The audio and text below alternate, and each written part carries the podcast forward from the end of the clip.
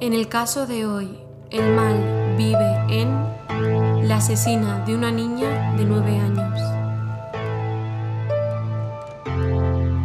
Aviso, en este caso se tratan temas que pueden afectar a la sensibilidad de algunas personas. Este caso comienza la mañana del miércoles, 10 días antes de Halloween, en una casa de un pequeño pueblo de Missouri. Allí la madre cuidaba de sus tres pequeños hijos, Anthony, Stephanie y Elizabeth. Elizabeth ese año participaba en el musical del colegio, entonces estaba aprendiéndose sus frases, los bailes y las canciones que tenía que hacer y además estaba discutiendo un poco con su hermano Anthony. Mientras pasaba esto, alguien tocó a la puerta y resultó ser su vecina de seis años, Emma, que le preguntó a la madre si Elizabeth podía salir un rato a jugar con ella. La madre al principio dijo que no porque ya estaba preparando la cena y Elizabeth tenía que cenar, pero claro, como se estaban discutiendo un poco con su hermano y estaban armando jaleo, le dijo, bueno, vale, podéis iros, pero a las seis en punto tienes que estar aquí para cenar. Las niñas se fueron a jugar muy contentas porque le habían suplicado un poco a la madre, le habían puesto ojitos y como le había dado permiso estaban felices y la madre realmente no estaba preocupada porque sabía que a las seis su hija iba a estar en casa, además porque se lo había dicho ella, pero también porque a su hija le daba mucho miedo la oscuridad, entonces sí o sí iba a estar ahí. Pero llega la hora son pasadas las seis en punto y su hija no llega, no está ahí, se asoma por la ventana, mira, no la ve viniendo, entonces comienza a preocuparse y llama a la casa de la vecina y le dice, oye, eh, le había dicho a Elizabeth que se tenía que venir para las seis, decirle que se venga. Y ahí es cuando la vecina le contesta y le dice, Elizabeth no está aquí y eh, esta tarde no ha estado aquí. La madre obviamente se pone muy nerviosa y llama a la policía que en 15 minutos están ahí y se ponen a buscarla. Pero sin resultado porque llegaron las 10 de la noche y todavía Elizabeth no estaba en casa y no estaba en ninguna parte del barrio. Cuando pasó tiempo y la policía no la encontraron, llegaron los bomberos. Y cuando ya no nadie sabía dónde más buscar a Elizabeth, la gente del pueblo se organizó y cientos de personas se pusieron a buscar a Elizabeth. Antes de que saliera de casa, la madre le dijo a su hija de nueve años que cogiera el teléfono por si había alguna emergencia y ella le tenía que llamar. Todo este tiempo ella la había estado llamando y el teléfono comunicaba. Entonces la policía se pone en contacto con la compañía que lleva el teléfono y les piden que le manden la última localización de Elizabeth.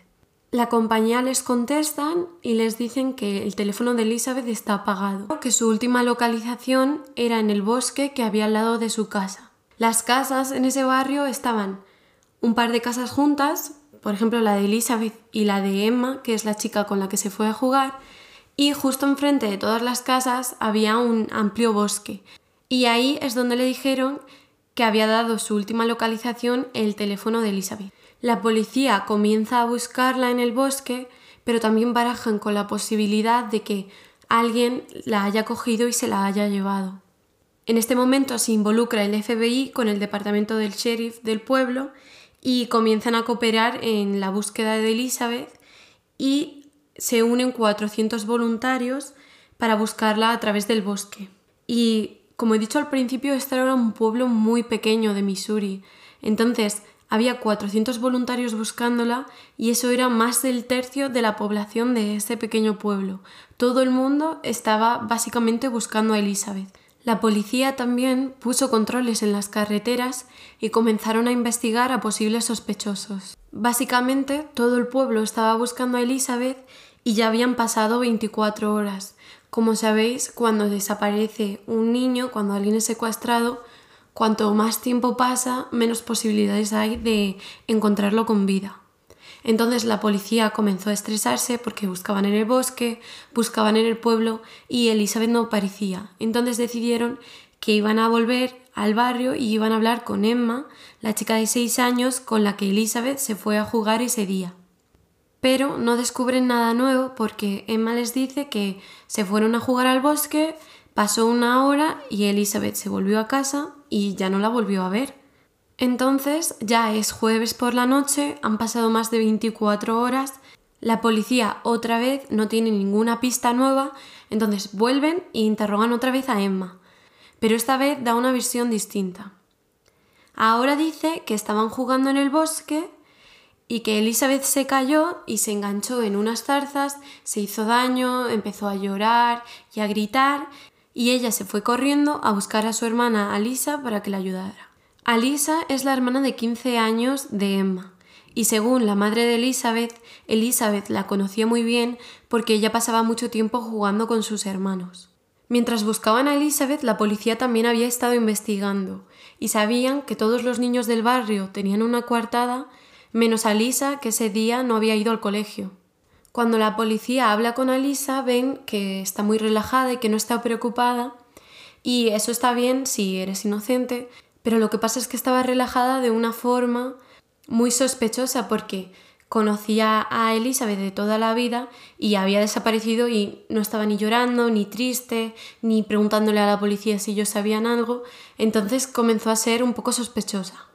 La gente del pueblo estaba atemorizada y en parte por eso había tantos voluntarios. Y mientras interrogaban a Alisa, dos voluntarios se encontraron en medio del bosque una especie de agujero que se parecía a una tumba.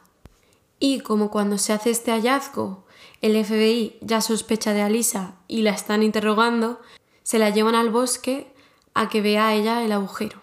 Una vez llega ahí, toda la gente se queda congelada porque escuchan cómo Alisa dice yo hice ese agujero. Y cuando la preguntan que por qué lo hizo, dice que le gusta mucho hacer agujeros y cavar y enterrar animales muertos y que lo hace para divertirse. Ya han pasado 48 horas desde la desaparición de Elizabeth y el agujero resulta que estaba vacío.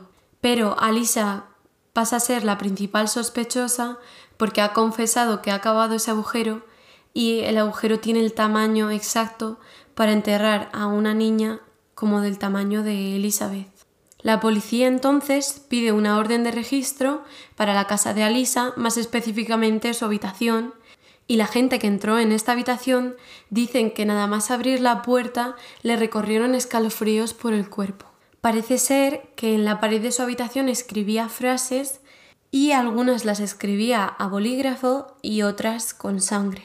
Una de las frases que más les llamó la atención fue que parece ser que Alisa se hacía cortes en el cuerpo y en la frase ponía que se hacía esos cortes porque le gustaba ver la sangre. En la pared también había dibujado la silueta de un cuerpo y le había hecho cortes a esta silueta. Y justo al lado había escrito con sangre Emma, el nombre de su hermana pequeña.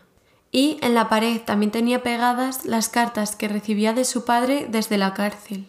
Finalmente, los investigadores encuentran el diario de Alisa y cuando lo comienzan a leer solo ven cosas horrorosas, como por ejemplo escribió que quería quemar una casa y que se muriera la gente de dentro. Y cuando terminaron de leerlo, el último día que había escrito en el diario fue el del miércoles, el día que desapareció Elizabeth, y ese día solo había escrito un párrafo, pero todo había sido tachado con un boli. Alisa había cogido un boli y lo había puesto sobre todas las frases y le había dado vueltas, vueltas, vueltas hasta que no se podía ver ni una palabra, menos la frase final que decía Ahora tendré que ir a la iglesia. Jaja. Ja.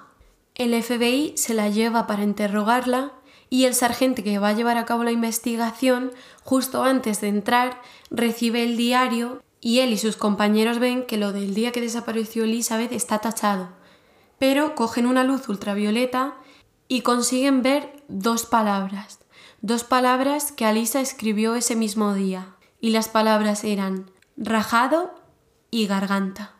En la interrogación los agentes utilizaron la técnica de preguntarle cosas y callarse. Imaginaros si el silencio en una conversación es incómodo, pues en una interrogación tiene que ser aún peor y en este caso tuvo mucho éxito porque desde el principio Alisa comenzó a estremecerse, se le notaba que estaba nerviosa, ya no estaba relajada como en la primera interrogación Entonces, cuando los agentes ven que Alisa ya está muy nerviosa y que no va a aguantar mucho más, le sacan el diario y se callan. En ese momento Alisa se derrumba y confiesa y dice que todo fue un accidente, que estaban andando en el bosque y que Elizabeth se cayó y se dio un golpe en la cabeza y murió en ese instante, en ese momento. Los agentes le contestaron diciéndole que que cuando se hiciera la autopsia se iba a ver todo, todos los pequeños cortes, todas las heridas que tuviera el cuerpo de, de Elizabeth se iban a ver. Entonces abrieron el diario y le dijeron, aquí pone rajado la garganta.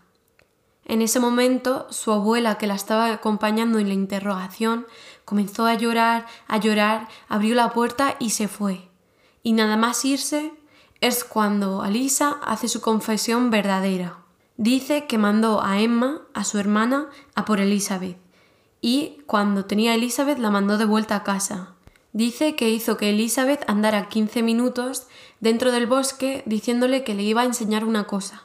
Mientras tanto, ella tenía un cuchillo y la estaba llevando a una tumba que ya había acabado. Cuando llegaron ahí, la miró de frente y la comenzó a estrangular. La apuñaló seis o siete veces y le rajó el cuello. El FBI, con el uso de luces ultravioletas, consiguieron descifrar lo que había escrito en el diario, y esto corroboraba su confesión. Y había escrito textualmente Acabo de matar a alguien. Le he estrangulado, rajado la garganta y apuñalado. Fue increíble. Lo disfruté bastante. Ahora tendré que ir a la iglesia. Jaja.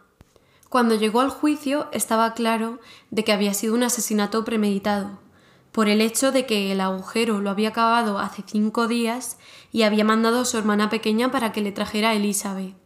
Pero la premeditación es una de las características para condenar a alguien en asesinato de primer grado. Pero como ella era menor, esto lo tenía que votar un jurado. Se llevó a cabo la votación y efectivamente se decidió que iba a ser juzgada como un adulto. Cuando llegó el juicio final, hubo un par de complicaciones porque no se pudo admitir como prueba la confesión de Alisa porque no seguía las leyes de interrogación del estado de Missouri.